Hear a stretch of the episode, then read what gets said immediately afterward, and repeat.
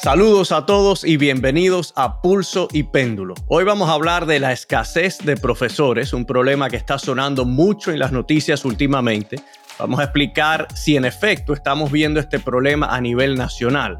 Además, ¿qué está pasando con los hombres jóvenes? Estudios recientes indican que se sienten cada vez más solos.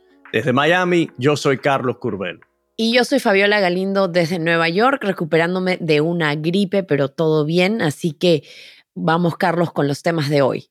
Fabi, primero me alegro que te sientas mejor. Hay una gripe que está dando vueltas. Algunas personas me han dicho que es mejor el COVID que la gripe eh, que les está afectando ahora. A mí no me han dado ninguna de las dos, pero nada, me alegro que estés mejor. Gracias, gracias.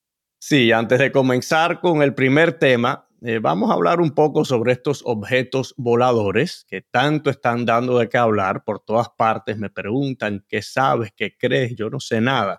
Pero por lo general son vistos por las personas como una amenaza, pero no necesariamente lo son, ¿verdad? No necesariamente, Carlos, y la verdad es que ya hemos visto que en los últimos días han derribado a por lo menos tres objetos no identificados.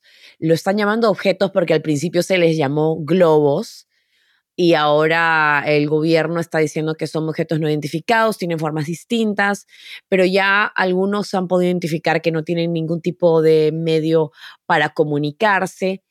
Lo que a muchos les preocupa ahora es que hay una alerta muy grande entre los radares, como se ha vuelto como en un tema político, que si Biden los derribó a tiempo o no, que si son chinos o de dónde son.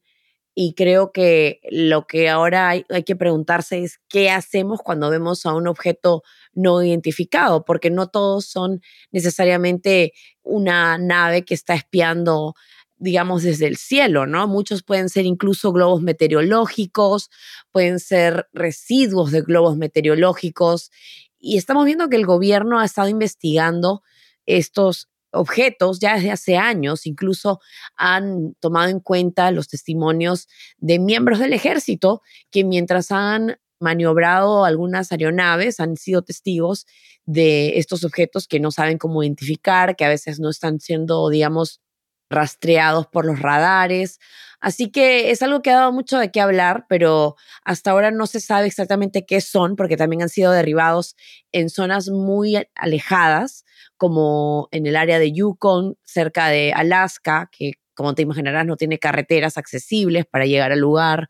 Otro cayó en uno de los grandes lagos para que los buzos puedan sumergirse y sacarlo.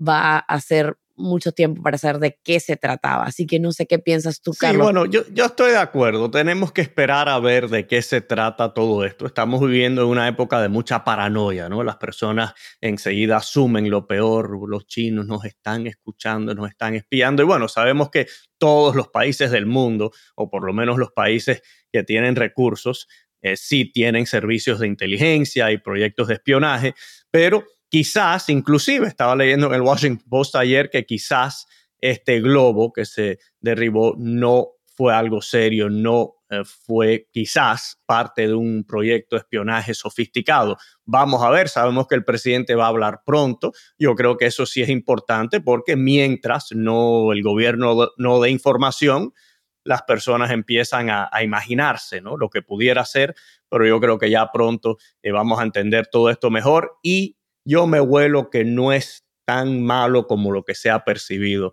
en estas últimas semanas. Me parece que también hay que tener cuidado en, a qué le vamos a disparar, ¿no? Porque también podemos abrir una caja de Pandora en que los otros gobiernos, pues, lo tomen como excusa para también derribar algunas, qué sé yo, equipos o cosas que tenga el gobierno estadounidense sin que ellos hayan sido los primeros en, digamos, hacer la ofensa, ¿no? Así que hay que tener mucho cuidado en que, en exigir, digamos, acción del gobierno en este caso y más bien más, más precaución. Pero bueno, vamos de acuerdo, a, de acuerdo. venimos. Eh, sí, sí, vamos al, primer tema eh, que pues desde el inicio de la pandemia se ha venido hablando de una supuesta escasez de profesores, de maestros en las escuelas públicas de diferentes estados del país. Algunos de los factores que a menudo se mencionan son los bajos salarios, los retos a la hora de dictar clase de manera virtual, algo que vimos mucho durante la pandemia, y en general de la falta de recursos que tienen disponibles para enseñar. Sin embargo, varios expertos indican que en realidad la falta de maestros es un problema que no surgió con la pandemia, sino que viene de años y años y que además no es un problema nacional, sino que más bien es algo que se localiza de acuerdo a eh, ciertos estados en el país, por donde por lo general no hay muchos recursos para la educación. A pesar de esto, pareciera que ambos partidos, tanto el Partido Demócrata como el Partido Republicano, están tratando de magnificar el tema. Y Carlos, tú llevas varios años trabajando en el tema de educación en la Florida y dime, ¿por qué crees que estamos viendo este debate de que si hay una escasez o no? Bueno, Fabi, la izquierda nos dice que el problema es la falta de recursos para la educación. Eh, la izquierda siempre pide más fondos para la educación y yo creo que muchas veces lo hacen con razón, porque yo creo que el trabajo de ser docente, de ser maestro, es uno de los más importantes en la sociedad. Sin embargo, la remuneración no refleja la importancia del trabajo. Los maestros están educando al, futuro, ¿no? lo que está sucediendo hoy en día en cada aula escolar en Estados Unidos, en el mundo, es una inversión en el futuro. Por eso yo creo que es un trabajo fundamental y creo que es un puesto que se debe elevar en nuestra sociedad. Ahora, la derecha tiene otros argumentos. Dicen que todo esto demuestra que el sistema educativo está fracasado, ¿no? Que el sistema de educación pública en Estados Unidos se tiene que continuar reformando, modernizando para atraer a más personas a esa profesión. Yo en realidad creo que ambos lados tienen parte de la razón. También sabemos que en Estados Unidos, por ejemplo, la educación no es un tema que se aborda a nivel nacional o federal.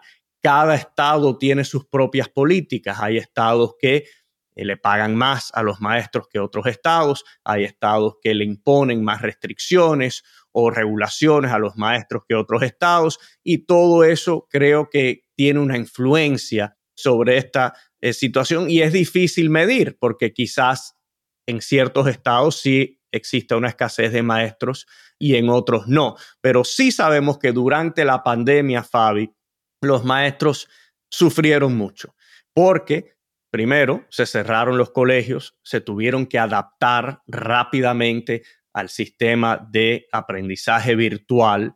Hubo mucha inestabilidad en las escuelas y que eso causó que eh, muchos eh, docentes se retiraran, que otros abandonaran la profesión. También algunos maestros están viendo que en otros trabajos, especialmente corporativos, hay mucha más flexibilidad en cuanto a si uno tiene que estar presente o no y están escogiendo, ¿no? Están eligiendo buscar otros trabajos donde tengan, puedan lograr esa flexibilidad que no existe en los colegios. Yo no sé qué opinas tú, pero yo definitivamente creo que parte, parte del problema es que en Estados Unidos no se les paga suficiente a los maestros. Aquí en la Florida se le ha incrementado el salario a los maestros en los últimos años. Creo que en los últimos dos años el, el ingreso promedio de maestros aquí en Florida ha subido de, 40 mil dólares a 48 mil dólares. Es un incremento bastante, ¿no? De un 20%. Sin embargo, 48 mil dólares en una ciudad como Miami no rinde mucho. Así que yo sigo pensando que hay muchos factores, pero que el de la remuneración es el principal. Definitivamente. Es increíble ver cómo, aunque decías, como dices, en Florida han aumentado el salario de los maestros. Estados como Nueva York, por ejemplo, pueden llegar a pagar hasta más de 86 mil dólares al año a sus maestros. Es decir, estados que están invirtiendo un poco más en la educación y en la remuneración de los maestros, al parecer, y tiene sentido, tienen menos problemas a la hora de reclutar a maestros. Y creo que además de lo que es el salario, he podido conversar también con algunos maestros que lo que ellos dicen es que parte de la, del problema para ellos es el trato que están recibiendo en los últimos años, no solamente por parte de estudiantes, sino también muchas veces por parte de los padres. Sienten que se ha perdido el respeto hacia los maestros, se ha perdido un poco, digamos, esa relación cordial entre estudiantes y maestros, y eso también afecta a la moral de estos profesionales. Ya no se trata solamente de cuánto ganan, sino de cómo se sienten dentro de sus centros de trabajo. Y me parece interesante también la cadena ABC News hizo un estudio muy completo en el que contactó a básicamente todos los departamentos de educación de los 50 estados, además también del distrito de Washington, D.C., del distrito de Columbia, de Puerto Rico y de las Islas Vírgenes, para preguntarles si es que ellos reportaban escasez de maestros a la hora de reclutar. Y de todos estos, eh, de los 50 estados más estos territorios, 41 reportaron sufrir escasez de personal. Es decir, donde antes habían cientos de, solicitantes para un puesto de trabajo con beneficios, eh, muchos con beneficios de sindicato, antes habían cientos de personas solicitando este empleo, ahora solamente encuentran cinco o no más de diez personas buscando este tipo de trabajos. Y hemos visto definitivamente un cambio después de la pandemia. Creo que hay muchas repercusiones después de la pandemia, pero en este caso estamos viendo cómo los maestros tienen más trabajo, incluso, como ya lo decías.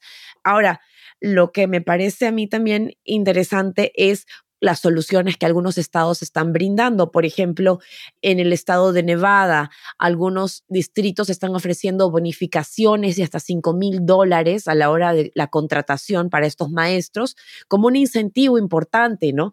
También el distrito de Columbia o de Washington DC está ofreciendo 2.500 dólares como bonificación y eso creo que es algo que ayuda, pero también hay que fijarnos en el problema del que se están quejando los maestros, que es el trato, cómo ha cambiado el trato. Yo quiero resaltar el tema este del respeto porque me has hecho recordar una anécdota de mi niñez.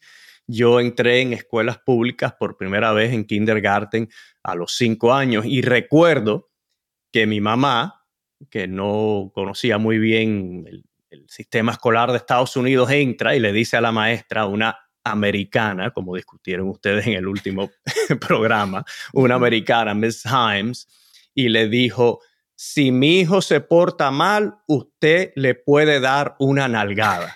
Y la maestra estaba horrorizada porque ya eso no se usaba, ¿no? Pero tal era el respeto que la confianza que se le otorgaba a los docentes ya eso no existe, o por lo menos en muchas partes o en muchos casos no existe. Ahora, el niño siempre tiene la razón y el maestro siempre está mal, siempre es el culpable, van los padres, se quejan con el director, le escriben a los miembros de la junta escolar. Yo sí creo que esta profesión hay que respetarla más. Y el dinero es parte de esa ecuación, pero sabemos que en, cualquier trabajo el dinero no es lo único. Las personas se quieren sentir que se les aprecia, que se les respeta, y los maestros tienen un trabajo muy difícil. Eh, yo digo que están no en una tarima el día entero, tienen que manejar situaciones difíciles, están tratando de, ayudar a niños, algunos que quizás tengan situaciones difíciles en sus hogares. Entonces es un trabajo bien difícil y hay que respetarlo y se ha perdido ese respeto. Y otro factor que me gustaría tu opinión, otro factor que yo creo que ha hecho daño es eh, los sindicatos de maestros. Mira, los sindicatos, claro, negocian con los distritos escolares para conseguir el mayor número de beneficios para los maestros. Sin embargo, sin embargo, los sindicatos también inhiben lo que es la meritocracia en la educación.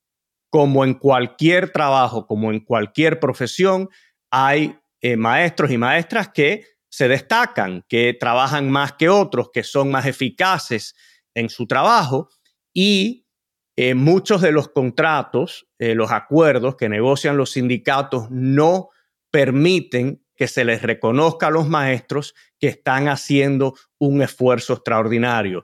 Por ejemplo, si hay evidencia no concreta de que un maestro ha logrado que sus estudiantes desde que comenzó el curso hasta el final han mejorado, han progresado mucho, no hay manera en muchos estados de reconocerle ese trabajo al maestro. Hay maestros que toman puestos en escuelas que están en vecindarios pobres, donde no hay muchos recursos, eh, donde los niños tienen muchas dificultades y problemas en la casa, quizás tengan eh, a uno de los dos padres que esté encarcelado, ¿no? Hay maestros que aceptan ese desafío y van a esas escuelas y ese es un trabajo mucho más difícil que el maestro que trabaja en una escuela en un vecindario más acaudalado, ¿no? Sin embargo, las restricciones, los contratos que negocian los sindicatos no permiten que se reconozcan ¿no? los esfuerzos individuales o particulares de cada maestro y hay personas que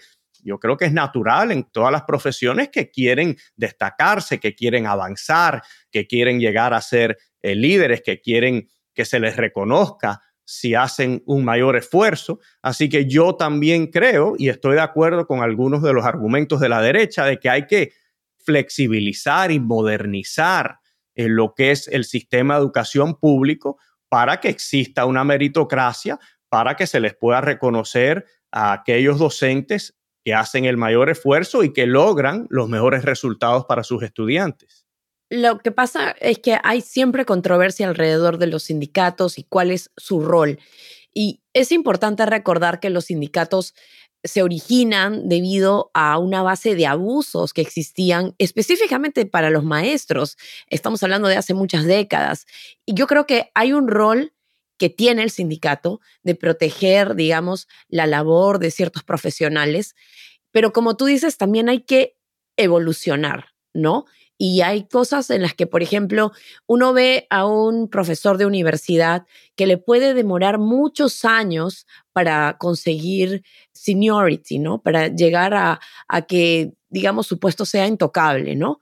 Mientras tanto, maestros en escuelas primarias o secundarias, al menos aquí en el estado de Nueva York, después de un año de enseñar, ya consiguen esa categoría en la que tienen que probar con muchas más esfuerzos, muchos más esfuerzos a la hora de que se le quiera amonestar a un profesor por mal rendimiento o porque sus alumnos no estén teniendo un buen rendimiento. Yo creo que esas son cosas que se pueden reformar, que incluso los padres exigen qué rendimiento también está teniendo el maestro en el aula. Pero yo creo que eso no se puede, no podemos exigirle a los maestros que nos rinden cuentas si no le estamos dando una, una remuneración que sea digna, que se compare a la de otros profesionales. Hay cifras que indican que los maestros ganan 77 centavos por cada dólar que ganan otros profesionales. Cuando les estamos dando la responsabilidad más grande de esta sociedad, que gasten horas de su día inculcando valores al futuro de este país. Así que creo hay un debate sobre el sindicato eh, de, muchas industrias, específicamente la de los maestros, y creo que están ahí para, digamos, tener un rol, pero también tienen que rendir cuentas y ese balance solamente se puede dar cuando estemos remunerándoles de una manera justa. Creo que hay muchos lugares en donde eso no está sucediendo y está abriendo una caja de Pandora para que estos maestros simplemente tiren la toalla. No haya ninguna, ningún incentivo para jóvenes que quieran entrar a esa industria. Porque imagínate, si un, una educación universitaria nos puede costar hasta 100 mil dólares en deudas estudiantiles, pero un salario anual nos va a pagar menos de 50 mil, no tiene sentido entrar a esa, industria, ¿verdad? En cambio, yo creo que la solución también está alrededor de crear esos incentivos a nivel gubernamental, a nivel estatal, a nivel federal, de decir, ¿cómo vamos a atraer a estos profesionales que en lugar de que se vayan a Wall Street a ganar mucho dinero por poco tiempo, decirles, no, aquí tienen una garantía de lo que pueden conseguir, no solamente dinero, porque yo creo que estas personas no solamente están ahí para ganar dinero, están ahí porque tienen una vocación real. Sí, es una vocación. ¿Cómo estamos valorando esa vocación? Es otra pregunta, ¿no? O sea, lo que tú decías de tu mamá, de cómo antes lidiábamos con estos temas, ¿no? Ah, no, si mi hijo se porta mal, me lo puede decir. Ahora, yo creo que también hay que tener esa responsabilidad en casa de decir, ¿qué responsabilidad tengo yo de educar a mis hijos para que respeten a sus, a sus maestros. No sé cómo lo haces tú en casa con tus niñas. No, no, en mi casa eh, los maestros son casi que sagrados, ¿no? Y hay excepciones, ¿no? Siempre hay maestros que, nada, uno quizás tenga que ir a hablar con ellos para entenderse mejor, pues quizás haya una falta de comunicación entre el maestro y el niño, pero aquí mis hijas saben que ellos tienen que respetar a los maestros y que para que yo en cualquier conflicto que exista entre una de mis hijas y un maestro, para que yo tome el, el, lado de mi hija tiene que ser algo extraordinario, porque los eh, maestros, primero que los hemos conocido a todos, obviamente nos involucramos en, las escuelas de nuestras hijas y, conocemos, ¿no? Cuál es el ambiente ahí, no es que ciegamente estemos confiando en los maestros, pero eh, los conocemos, sabemos que son personas de calidad, muchos tienen décadas de experiencia, entonces el niño no puede automáticamente tener la razón. El niño está aprendiendo, el niño quizás tenga que hacer cosas o esfuerzos que sean incómodos, ¿no? Como todos cuando estamos aprendiendo, inclusive ahora como adultos. Eh, así que aquí se le deja bien claro a las niñas que tienen que respetar en todas las instancias eh, a los maestros. Y si tienen algún problema, pueden venir a hablar con nosotros, pueden ir a hablar con un consejero en el colegio, etcétera, pero no, nunca faltarle el respeto a los maestros. Ahora, yo te digo, mi esposa trabaja en, un, en una escuela y la cantidad de padres que van a quejarse de los maestros y a, lo voy a decir francamente, a malcriar a sus hijos, porque le están enseñando a sus hijos que eh, no hay consecuencias, ¿no? Que ellos siempre tienen la razón y sabemos que así no es la vida. En la vida a veces tenemos la razón, a veces no. Y cuando estamos, por ejemplo, en, trabajo y tengamos un jefe, una jefa, hay que respetar y hay que ¿no? Eh, seguir eh, el mando de esa persona. así que es una situación bien difícil. Así que si ya no te están pagando lo suficiente y le empiezas a sumar todas estas quejas, eh, todas estas humillaciones, ¿por qué te vas a quedar? Mejor te buscas un trabajo con una compañía que puedas trabajar tres días en una oficina, dos días en tu casa, te pagan más, no tienes que lidiar con 25 niños y sus padres. Así que yo sí creo, Fabi, que como siempre terminamos concluyendo aquí en este programa, o casi siempre, las soluciones están en el medio. Hay que pagarle más a los maestros. Yo no creo que en Estados Unidos ningún maestro debe ganar menos de 50 mil dólares al año. Es absurdo, es absurdo en cualquier estado, especialmente no en los estados como Nueva York y California y cada día más Florida, donde el costo de la vida es muy alto.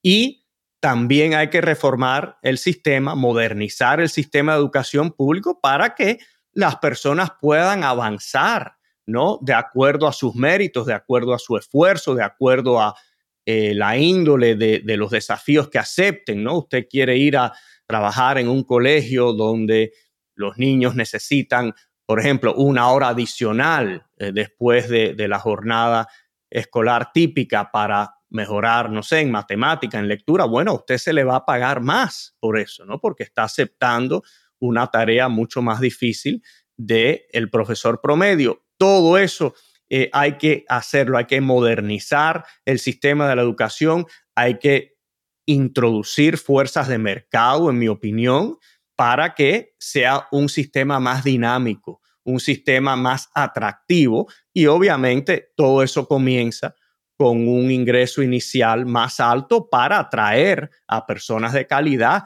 y ya una vez uno tiene más personas de calidad puede exigirle más. Y puede, por ejemplo, si alguien no está dando la talla, despedirlos, como hacen en, en, casi cualquier empresa en Estados Unidos. Tú y yo, en nuestros trabajos, si no lo hacemos bien, van a buscar a otra persona. Igual debe ser en el sistema educacional. Algo que a mí me pareció bastante fuera de lo común es, por ejemplo, en el estado de Nuevo México, el año pasado, se tuvo que enviar a la Guardia Nacional para ayudar a los maestros que no, no se daban abasto.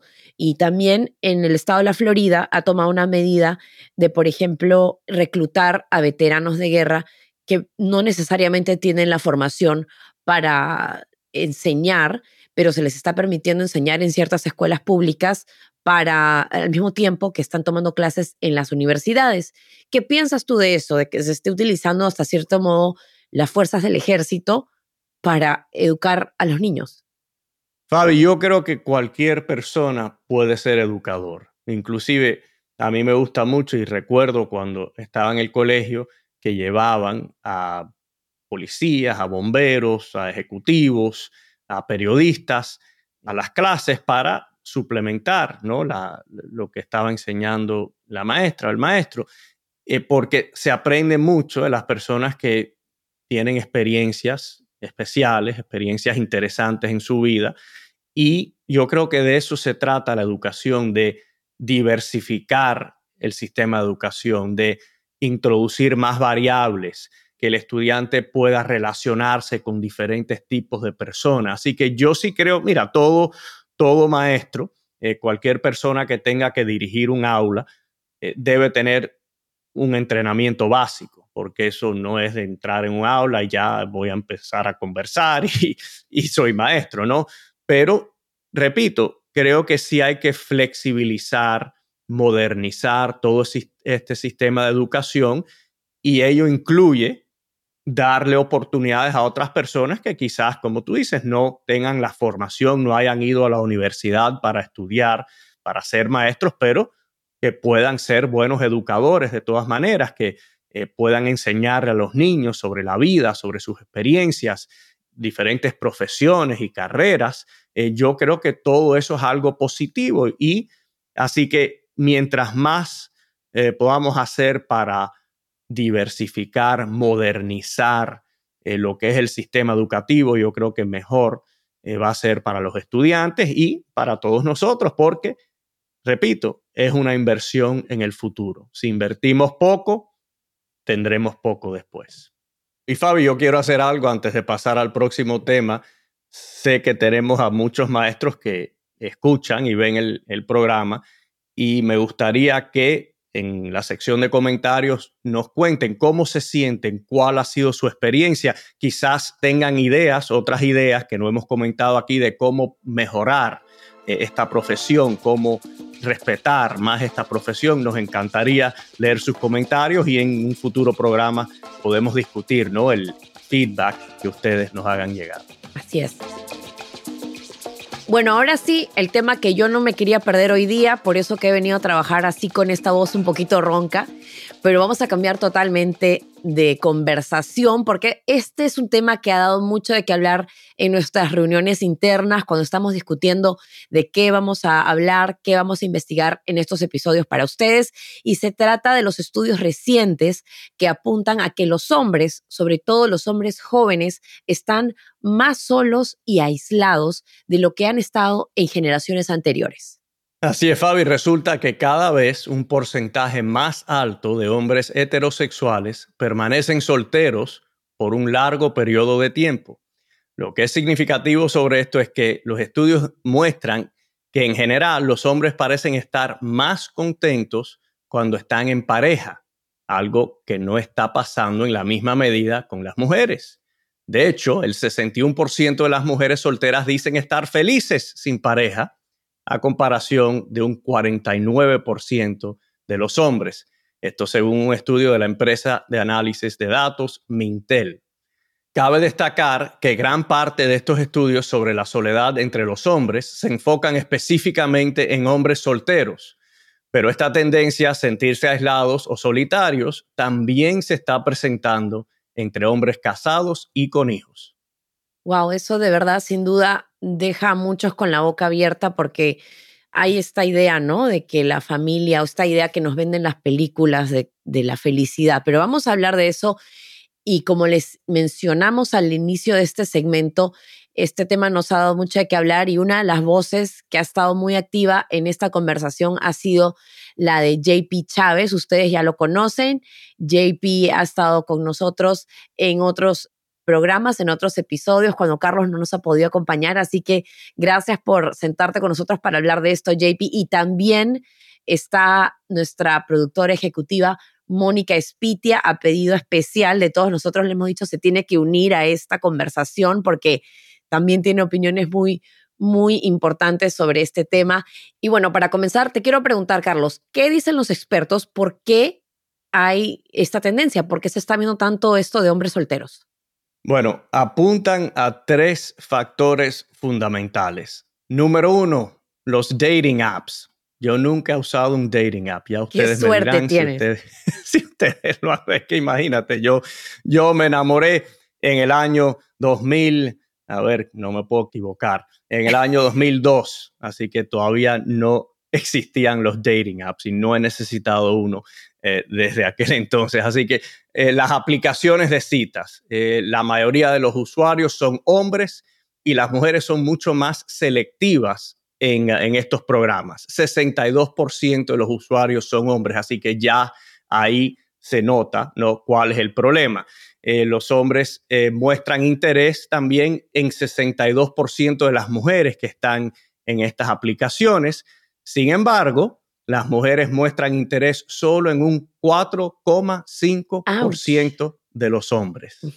Qué difícil. Qué horror. Esto es como estar en uno de estos apps, es como sacarse la lotería, ¿no? para, un hombre. E, e, es muy difícil. Así que eh, eso es un factor. Otro factor, en general, criterios de, de, selección de las mujeres han cambiado, ¿no? Las mujeres entre 25 y 44 años. Las mujeres están buscando hombres abiertos emocionalmente, que se sepan comunicar efectivamente eh, y compartir sus valores, sus sentimientos. Eh, así que eso también ha sido un desafío, porque estos son los expertos, no lo estoy diciendo yo, así que los hombres que nos estén escuchando, que no se ofendan, pero eh, se ha concluido que los hombres no saben comunicarse eficazmente y no muestran responsabilidad afectiva. Entonces, todos estos factores están contribuyendo a un aislamiento para los hombres en la sociedad. Vemos que hay mucha depresión, suicidios. Algunos creen que la ola de crímenes violentos que hemos visto últimamente es parte, ¿no? Eh, eh, se explica, ¿no? Por esta crisis que existe con los hombres en la sociedad. Eh, así que, Fabi, es una situación bien complicada, compleja, es un tema pesado y por eso hemos ah, involucrado aquí a JP y a Mónica para hundirnos todos juntos, ¿no? Así es, porque creo que algo también que es importante mencionar es la tasa de suicidio entre los hombres es cuatro veces más alta que la de las mujeres y al mismo tiempo hay muchas mujeres solteras que están buscando a una pareja que sea introspectiva, ¿no? Que sea self-aware. Muchas veces lo que queremos es que vayan a terapia. Y hay también una cifra importante que indica que la, eh, la cantidad de hombres que están yendo a terapia está en aumento. Yo lo que quiero ver es recibos de esas terapias. Pero bueno, JP, Mónica están con nosotros y queremos escuchar de todos nosotros. ¿Ustedes qué piensan? ¿Qué piensas tú, JP, de esta alza en los hombres solos, así sean casados? ¿Tú lo has sentido alguna vez? ¿A qué tú se lo atribuirías? Bueno, hola Fabi, Carlos, Mónica, un gusto estar con ustedes como siempre.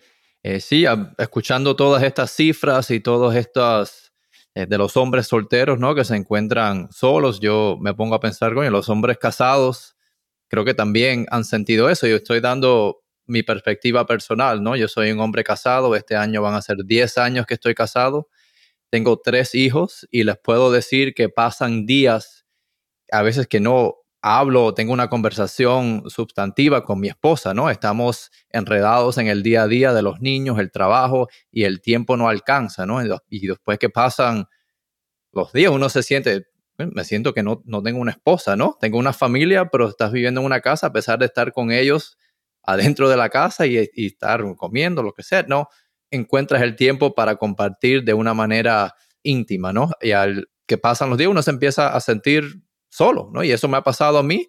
Hemos tenido conversaciones sobre eso para tratar de hacer un esfuerzo para priorizar nuestra relación, que yo encuentro es la, la base de una familia. Así empezó todo, ¿no? Empezamos, conocí a mi esposa, nos enamoramos, nos casamos, los trabajos seguimos, empezamos nuestra familia, nuestras casas y ocurre que, nos olvidamos de eso, ¿no? Y, no, sé, no, no, estoy echando culpa ni nada, pero e, es, cosas que pasan, pero es importante, yo encuentro, priorizar esa relación, porque como dije, es la base y por muchas razones tenemos que darle un ejemplo a nuestros hijos de lo que es el amor entre una pareja, para que ellos sepan eso. Y, y también el riesgo que ocurre es que cuando uno se siente solo, empieza a, a molestarse, empiezan los resentimientos y los niños de uno saben y, sienten eso, ¿no? Y no, no quieren sentir que hay algún problema con, con sus padres y, peor que ellos piensen que ellos sean la razón que eso está pasando. Yo creo que este es un, un punto importante porque el matrimonio comienza como una relación y después creo que cuando llegan los hijos se convierte en un proyecto y la relación esa pasa a un segundo o a un tercer plano y es algo natural porque nace un niño y uno tiene que ocuparse de, ese bebé y ese bebé crece y, los problemas, como dice mi suegra, eh, niño pequeño, problemas pequeños, niño grande, problemas grandes, ¿no? Así que eso lo va consumiendo a uno. Mi abuela decía lo mismo. sí, eso lo va consumiendo a uno y se va perdiendo la relación, pero la relación es la fuente, es lo que alimenta, ¿no? A la familia, es la base de la familia y a medida que se va perdiendo eso, yo creo que el, hombre específicamente se siente más aislado porque estamos viendo en todos estos estudios y ahora que hablen las mujeres, ¿no? Que las mujeres tienen una red social, por lo general, mucho más eh, robusta, saludable que los hombres. Entonces, aunque quizás en sus relaciones eh, se sientan aisladas o, las mujeres que no están en relaciones pueden depender de sus amistades y lograr así la felicidad. Pero para los hombres parece que eso es mucho más difícil. Y yo añadiría, Carlos, que mucha de esa, esa, red que te refieres ocurre alrededor de los niños en los colegios. Las madres siempre se están comunicando, planeando las actividades y eso crea un ambiente social que muchos de los hombres no tienen. Quiero escuchar más de ustedes dos porque creo que no, no, no, pero las mujeres tienen que opinar también. No, esto esto no, no, estamos aquí en un juicio los hombres. Y yo creo que las mujeres tienen que opinar porque hasta cierto punto somos también parte de esta sociedad y, y el hecho de que haya más hombres solitarios también quiere decir que hay más mujeres que están solitarias, a pesar de que tengamos más amigas. Pero ¿qué ibas a decir, Mónica? Bueno, primero que todo, eh, muchas gracias por tenerme como eh, invitada hoy para hablar de esto. Durante la investigación encontré muchos temas que me parecieron muy interesantes y volviendo a lo que estaba diciendo JP, una de las cosas que más me llamó la atención es que en el caso de las parejas casadas, especialmente personas que han estado casadas por muchos años, la diferencia entre los índices de soledad entre los hombres y las mujeres es que en muchos casos la soledad de las mujeres está más determinada por las relaciones sociales que tienen fuera del matrimonio. Entonces, cuando las mujeres casadas dicen que se sienten solas, no es tanto por la relación que tengan con su marido, con sus esposos, sino más bien por las amistades o las relaciones con sus familias. En cambio, en el caso específico de los hombres, la mujer es la que determina el tono de esa relación emocional y de esa conexión que sienten los maridos hacia sus esposas. Eso me pareció muy interesante porque volvemos a lo que decía Fabi, ¿no? Que es como contradice un poco esta noción que por generaciones hemos tenido en la sociedad. Sí, yo quisiera que los que nos están escuchando nos dijeran honestamente cómo hacen ustedes para mantener un círculo social vibrante, cómo los hombres en particular que estamos viendo están teniendo una crisis de falta de amigos, de falta de esta red social. ¿Cómo están luchando contra eso? Yo estaba leyendo que, por ejemplo, existen grupos de hombres en tu vecindario. Tú puedes buscar en las redes sociales grupo de hombres y se juntan a hablar de las cosas que a veces sus propios amigos no quieren hablar cuando están tomando una cerveza o están mirando deportes. A mí me gusta ser mujer porque hasta cierto punto se nos ha criado con esta expectativa de que tenemos que sentir, de que tenemos que ser emocionales y a veces a los hombres se les ha criado con la expectativa opuesta, de que no pueden llorar, de que tienen que ser fuertes y eso eso es duro es muy duro criar a los niños diciéndoles, no llores, los hombres no lloran. Y yo cada vez que, veo a mis primas que tienen hijos, que les dicen a sus hijos, no, que no pasó nada, es como que, oye, espérate, pero el niño está llorando, le dolió algo, ¿no? O sea, yo creo que también la pregunta está en cómo estamos criando a los hombres del futuro. Sí, yo encuentro que tiene que haber un balance, ¿no? Eh, a veces los, padres, cada vez que el niño llora, cada vez que hace un ruido, lo, atienden y entonces el niño aprende que eso es la, una manera de, conseguir atención del padre y eso se tiene que controlar porque hay veces que sí, se dan un golpe y tiene dolor o tiene algún problema, pero hay veces que no, solo están fingiendo un llorar o algo para, para atraer atención por cualquier razón. Pero estoy de acuerdo, Fabi, es, no, no, se puede estar en un extremo ni el otro, ¿no? Porque entonces hay consecuencias para eso. Tanto el tema social de los hombres, me alegro que hayas traído el tema, porque eso yo encuentro que es parte de, de, de cada hombre, ¿no? El hombre tiene su familia, tiene su esposa, tiene tu trabajo y tiene su, sus amigos, igual para las mujeres, ¿no? Y se hace esfuerzo, ¿no? Y mencionaste el vecindario, ¿no? Por ejemplo, en mi vecindario, eh, yo vivo cerca del colegio donde están mis niños y los padres a través del tiempo como que se han conocido y han buscado actividades para, para unirse, sea de, haciendo ejercicio, nos hemos eh, reunido para jugar pickleball, que es un deporte que se ha convertido muy, muy famoso ahora en, en los Estados Unidos y a veces... Para que sepan, JP es una estrella de pickleball. Lo van a ver en un torneo algún día. Bueno, a lo mejor comparado con los hombres de mi vecindario, si me ponen en una cancha con estrellas de verdad, no sé, no sé qué ocurrirá. Eh, y también nos tratamos de reunir para jugar dominó, ¿no? un juego eh, muy caribeño que a los cubanos les gusta jugar y hemos podido lograr, lograr eso. Pero es un esfuerzo, requiere un esfuerzo. JP, eso que dices me parece interesante también porque otra cosa que me llamó la atención en el estudio de personas casadas es que muchas veces los hombres dependen de sus esposas para entablar relaciones sociales con otras personas. Entonces, si por algún motivo la esposa no está siendo tan socialmente activa, eso también quiere decir que el esposo también no está siendo socialmente activo y eso hace que también incremente esa sensación de soledad. Entonces, lo que tú mencionas me parece que es la solución, que también los hombres casados o solteros busquen otro tipo de relaciones sociales por fuera de las relaciones amorosas que tengan. Sí, porque yo encuentro que se le pone mucha responsabilidad a las mujeres. O sea, aquí la narrativa parece ser, las mujeres quieren más, las mujeres no se conforman con esto, las mujeres están yendo más a la universidad, la culpa es de las mujeres.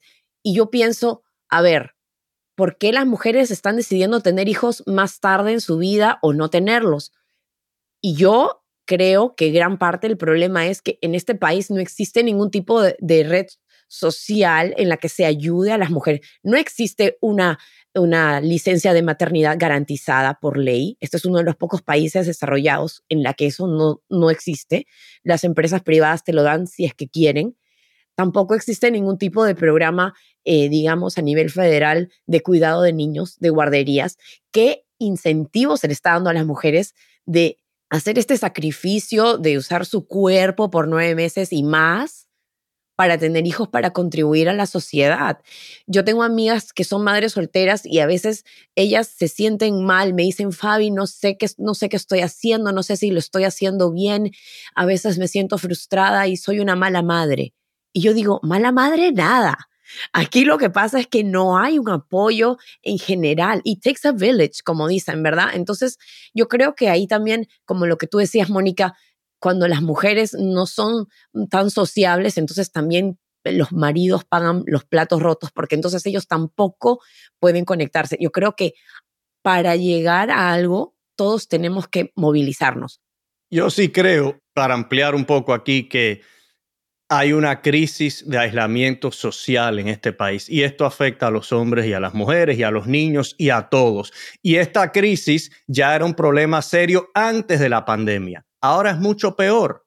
Ahora muchas empresas, eh, los empleados ni van a las oficinas. Antes, en las oficinas, las personas se conocían hay, matrimonios que son personas que no, los dos entramos en tal empresa y nos conocimos y, y ahora llevamos 30 años juntos, o amistades, o una persona que quizás viva sola, que esté llorando en su oficina y alguien pasa y le diga, ¿qué te pasa? ¿Cómo te puedo ayudar? Y entonces hay esa interacción social. Para mí estos apps de citas, no los dating apps, son un síntoma de este aislamiento social. Y para los hombres es una gran desventaja porque quizás un hombre que la mujer mire la foto en Tinder y diga, bueno, no me gusta y pasa. Pero si conoce a esa persona en un bar, en cualquier lugar, ese hombre tiene la oportunidad de, a través de su personalidad, ganarse a la mujer. Usted, a ver, ustedes saben, eh, Fabi y Mónica, lo que es dar muela. No, ¿qué es eso? JP les va a explicar porque es muy importante para el hombre tener esa posibilidad.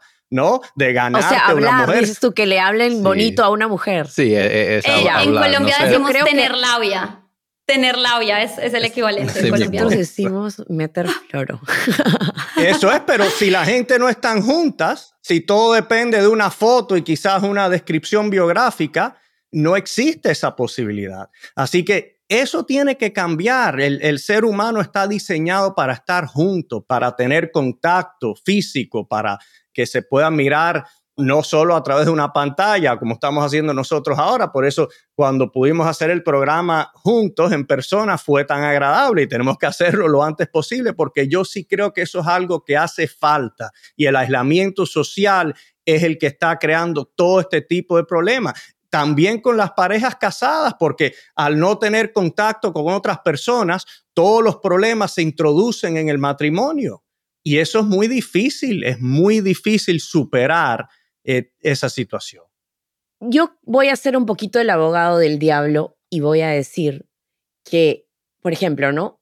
Cuando uno usa los aplicativos para conocer gente, hay esta idea de que es un catálogo humano. Eso a mí me molesta. O sea, que uno sienta que, no, Mónica, creo que tú y yo lo hemos conversado. Es como que si no me gustó su pelo, no me gustó su vestido, nosotras también nos sentimos cosificadas como mujeres. O sea, no, vuelta para la derecha, vuelta. Entonces, ahí yo creo que... Para la izquierda. Para la izquierda.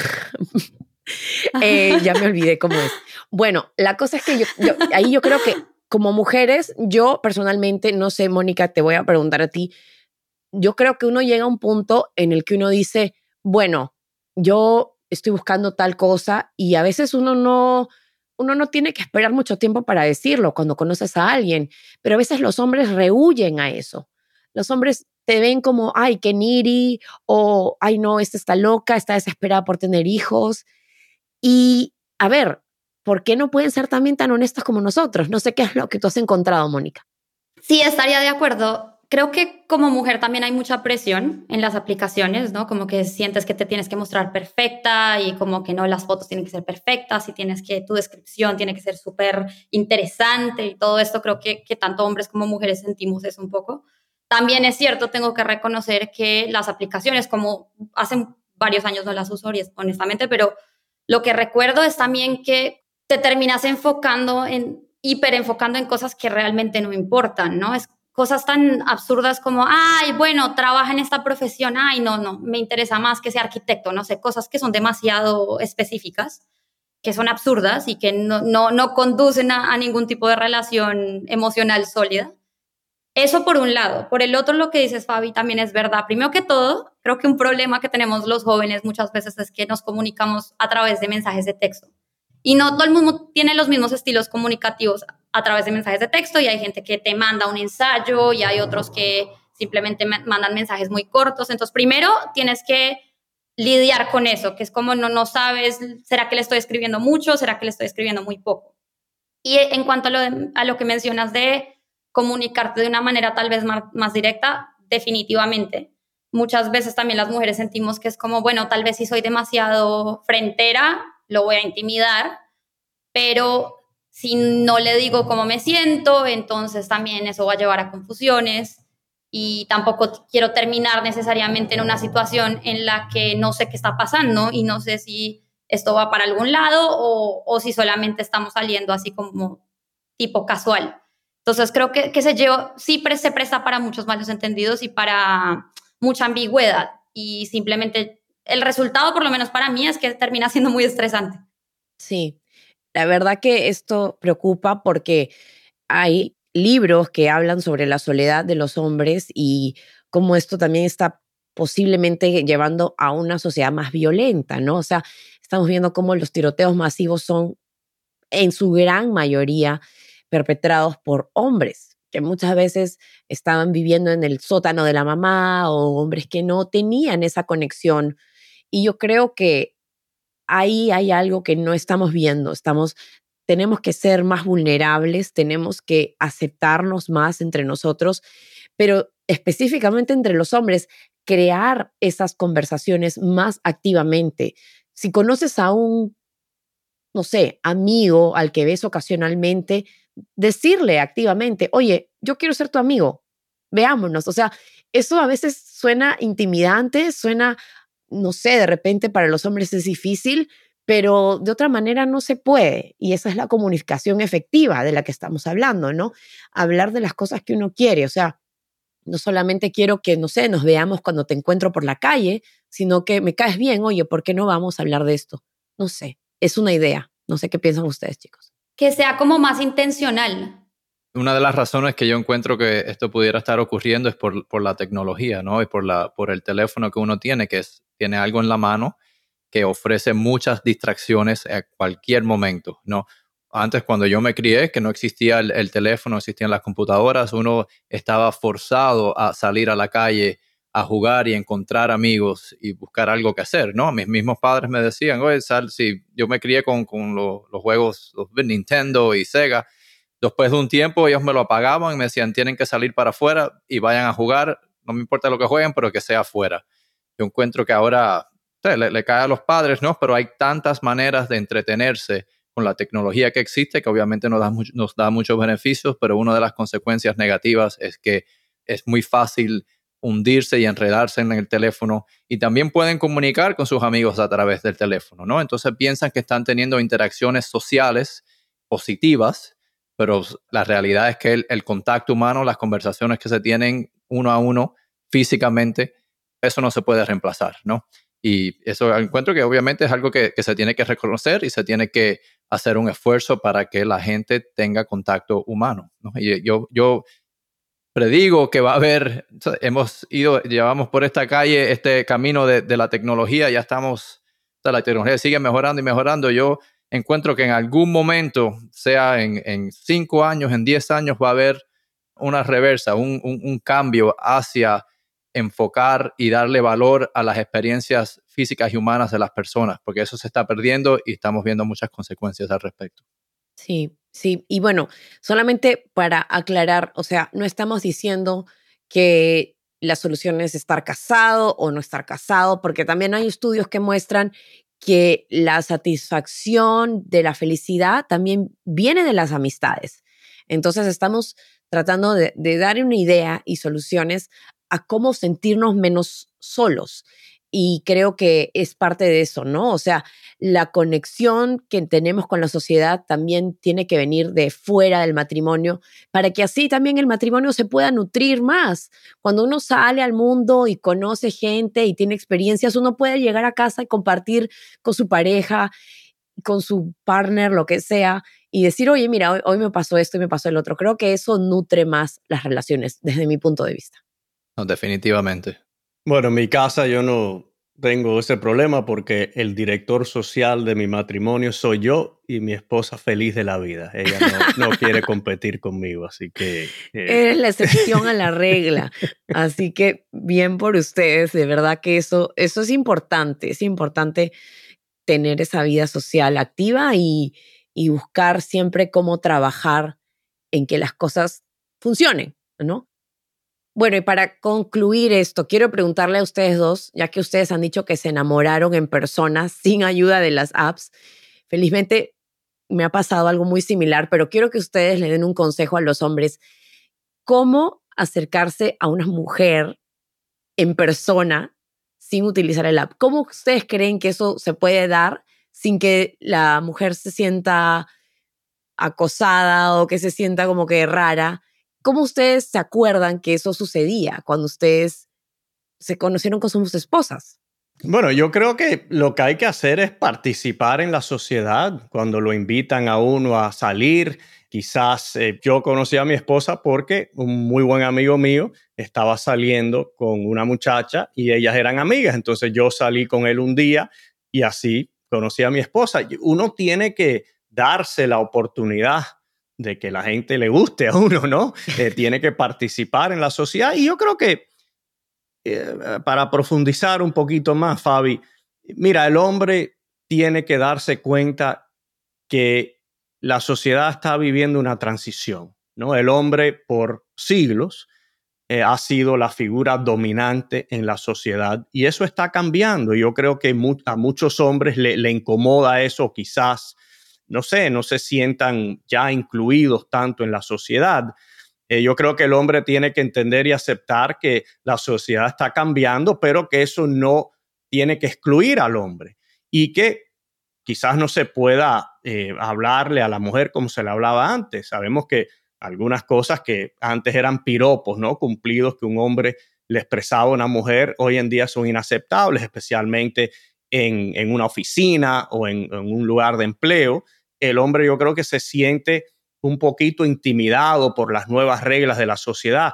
Mira, esta colega mía luce muy bien hoy, quiero decirle algo, pero quizás me meta en problemas, ¿no? Así que eh, es una situación eh, muy fluida que está viviendo la sociedad. Yo creo que el, hombre promedio, muchos hombres se sienten como que inseguros sobre su puesto en la sociedad. Eh, y el hombre tiene que entender que su puesto, aunque haya cambiado un poco, sigue siendo esencial, ¿no? Necesitamos hombres y mujeres para que la raza humana siga existiendo. Y aunque las maneras de participar hayan cambiado, hay muchas maneras y muchas vías y muchas avenidas por las cuales uno puede conocer una posible pareja, darse a conocer, expresarse más, ¿no? Yo creo que sí, el hombre antes no tenía que expresarse tanto y la mujer como que aceptaba que el hombre era así. Ahora creo que la mujer quiere conocer más al hombre que está pensando, cómo se siente, qué es lo que lo motiva. Antiguamente no era el caso, ¿no? El, hombre tenía derecho a su privacidad y, y, había que dejarlo tranquilo. Así que yo, yo sí creo que especialmente para los niños, y, yo tengo dos hijas, Jean Paul tiene dos hijas y un niño también, quizás eh, haya que pensar, ¿no? Y, él nos dirá cómo criar a, los niños, a los varones, para eh, que puedan tener éxito en esta nueva sociedad. Yo encuentro que para los hombres que están en los, dating apps, ¿no? Tienen que darse cuenta número uno, la, razón que están ahí. No hay muchos hombres que se meten en esos dating apps porque no necesariamente que están buscando una relación seria, ¿no? Eso existe, puedo ver mujeres que estén haciendo lo mismo, ¿no? Entonces, si están buscando una relación seria, alguien que puedan, con quien puedan compartir y, conocer, eh, yo usaría esos dating apps como un, suplemento, ¿no? Porque lo, como las cifras, oímos muchas cifras en este episodio que revela que va a ser muy difícil, ¿no? Encontrar a, una pareja ahí. Puede ocurrir, pero es muy difícil. Yo les recomendaría que busquen actividades que les gusten, ¿no? Sea algo físico, algún deporte, y se puedan unir. Hay, grupos sociales, especialmente a través de, los teléfonos, ¿no? Y en, en otros apps. Y buscar algún club. Es muy fácil encontrar un club de que sea, por ejemplo, aquí en el sur de la Florida hay muchas cosas que se pueden hacer, sea paddleboarding, eh, cosas eh, como el tenis, eh, alguna actividad y, y salgan a conocer gente, salgan a conocer gente a través de gente que ya conocen, ¿no? Gente del trabajo, otras amistades. Mi experiencia, todos los, mis amigos, gente que yo conozco, cuando, cuando escuchas cómo se conocieron, siempre fue a través de alguna relación social que ya existía, ¿no? Entonces, eso requiere un esfuerzo que tienen que, tienen que hacerlo y compartir y, y como dijo Carlos, salir a la calle, conocer gente y conocen una persona, a través de esa persona conocen a otra y así eh, expanden su, red social y si Dios quiere pueden encontrar a alguien con quien se puedan conectar, que les guste y, y, empezar una relación. Creo que tienes toda la razón, JP. Y yo agregaría también que yo he conocido amigos que sí han tenido una relación seria y siguen juntos hasta ahora a través del uso de las aplicaciones. Pero es bonito hacer lo que tú dices, como que buscar espacios, buscar lugares y también dense el tiempo de conocerse porque a veces las apps, por descarte, quieres esto, no quieres el otro, y ya, si no, no. Y yo creo que para conocer a alguien con quien quieres estar por un largo tiempo, tienes que darte bastante tiempo para conocerlo también. Y es algo que afortunadamente me ha pasado y estoy muy contenta por eso y creo que eh, si en algo les podemos compartir es eso, ¿no? Dense su tiempo para conocerse, para aceptarse y para pelearse y, amistarse otra vez. Así que mucho que reflexionar sobre este tema, pero ya con esto llegamos al final de este episodio. Gracias JP, gracias Mónica por acompañarnos y por compartir sus opiniones. Un placer como siempre. Gracias, John Paul. Gracias, Mónica, Fabi. Gracias a ti, como siempre. Qué bueno estar eh, de regreso aquí contigo. Hoy explorando un tema íntimo, pero un tema importante que tiene repercusiones para la sociedad, eh, para todos, ¿no? Eh, la vida social, la vida política, la seguridad en nuestras comunidades. Así que nada, ojalá ese sentimiento de aislamiento vaya desapareciendo, disipándose poco a poco en la sociedad. Les recordamos, si están disfrutando de nuestras conversaciones, los invitamos a dejarnos un comentario y a seguirnos en YouTube, Spotify, Apple Podcast o en la aplicación que prefieran. Muchísimas gracias a todos, nos vemos pronto. Pulso y Péndulo es un podcast producido por Los Debate, Mónica Espitia, a quien acaban de conocer, es nuestra productora ejecutiva, Maxi Frini es nuestro editor y diseñador de sonido, y Yesenia Moreno, quien se escapó de esta conversación por ahora, es nuestra productora asociada e investigadora.